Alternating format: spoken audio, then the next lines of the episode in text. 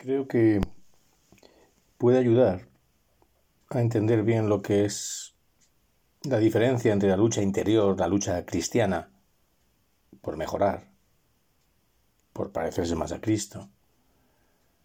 Puede ayudar a entender el contar una pequeña e ingenua, si quieres, historia, ¿no?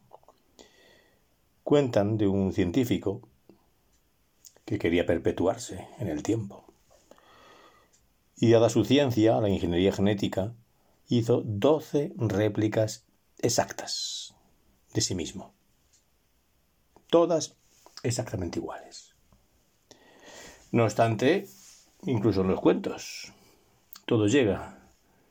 Y le llegó el tiempo de que viniera la muerte a visitarle. Y se encontró con problemas la muerte de distinguir al genuino, al original, a quien tenía que llevarse. Y se le ocurrió, como vieja y experimentada, una gran ocurrencia. Miró con detenimiento a los trece seres que tenía enfrente y dijo, veo un defecto, un único defecto.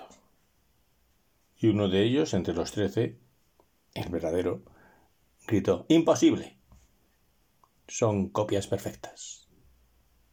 Y la muerte dijo, el efecto es la soberbia, la soberbia del artífice. Y así fue como en ese preciso momento el científico murió. Es cierto que hay gente que por perfeccionismo busca la perfección o una supuesta perfección, pero por el mero prurito de ser eso, perfecto, por pura vanagloria.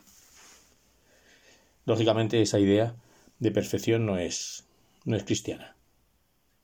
Porque como el nombre indica, vanagloria es gloria vana, que no lleva a nada. Todos conocemos a quizá personas que son así, meticulosos, incluso rayando en lo maniático, quitan la más mínima arruga o mancha, casi imperceptible, digamos, de un traje porque nos queremos presentar inmaculados. Eso, repito, no es la perfección que quiere conseguir el cristiano. Cuando oye a nuestro Señor Jesucristo decir, sed perfectos, como vuestro Padre Celestial es perfecto.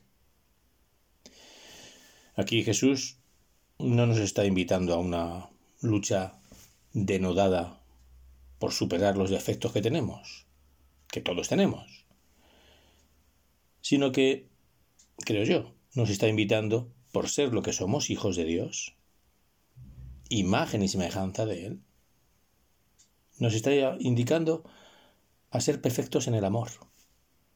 Porque efectivamente Dios es amor, su nombre es misericordia, es infinitamente misericordioso.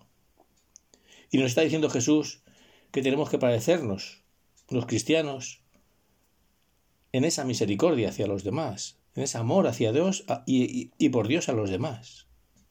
Esa es la verdadera lucha por la perfección. Perfección en el amor. Me encantó una frase que encontré en un libro de Delibes, de Miguel Delibes. El libro era Señora Señora de rojo sobre fondo gris. No sé si la has leído. Habla sobre cómo un prestigioso pintor se va deteriorando porque tiene un cáncer que paulatinamente le va desmejorando, va, va, va enflaqueciendo, ¿no? va adelgazando. Y este hombre va escribiendo a su hija cartas de cómo él vive esta enfermedad. Y una de esas cartas dice, tu madre, que conocía mi aprensión me metía el botón del cuello de la camisa cada cierto tiempo, para que no lo advirtiera. Una enfermedad, se entiende. ¿Cómo no valoré antes este detalle? Pues mira, cuando leí esto me emocionó porque porque es bonito el denuedo, la, la lucha de esta madre, de esta mujer, para tranquilizar a su marido, a su esposo que no se diera cuenta que iba perdiendo peso a marchas aceleradas, ¿no? Y creo que resume bien lo que es la lucha cristiana. la que apunta a nuestro Señor. Esa lucha podemos llamar doméstica, cercana, que desemboca en el amor a Dios y por Dios a los demás. No es un mero, repito, quitar defectos por complacer nuestro orgullo. Vamos a acudir a, San José, estamos en su año, a María, que siempre nos enseñan desde la sencillez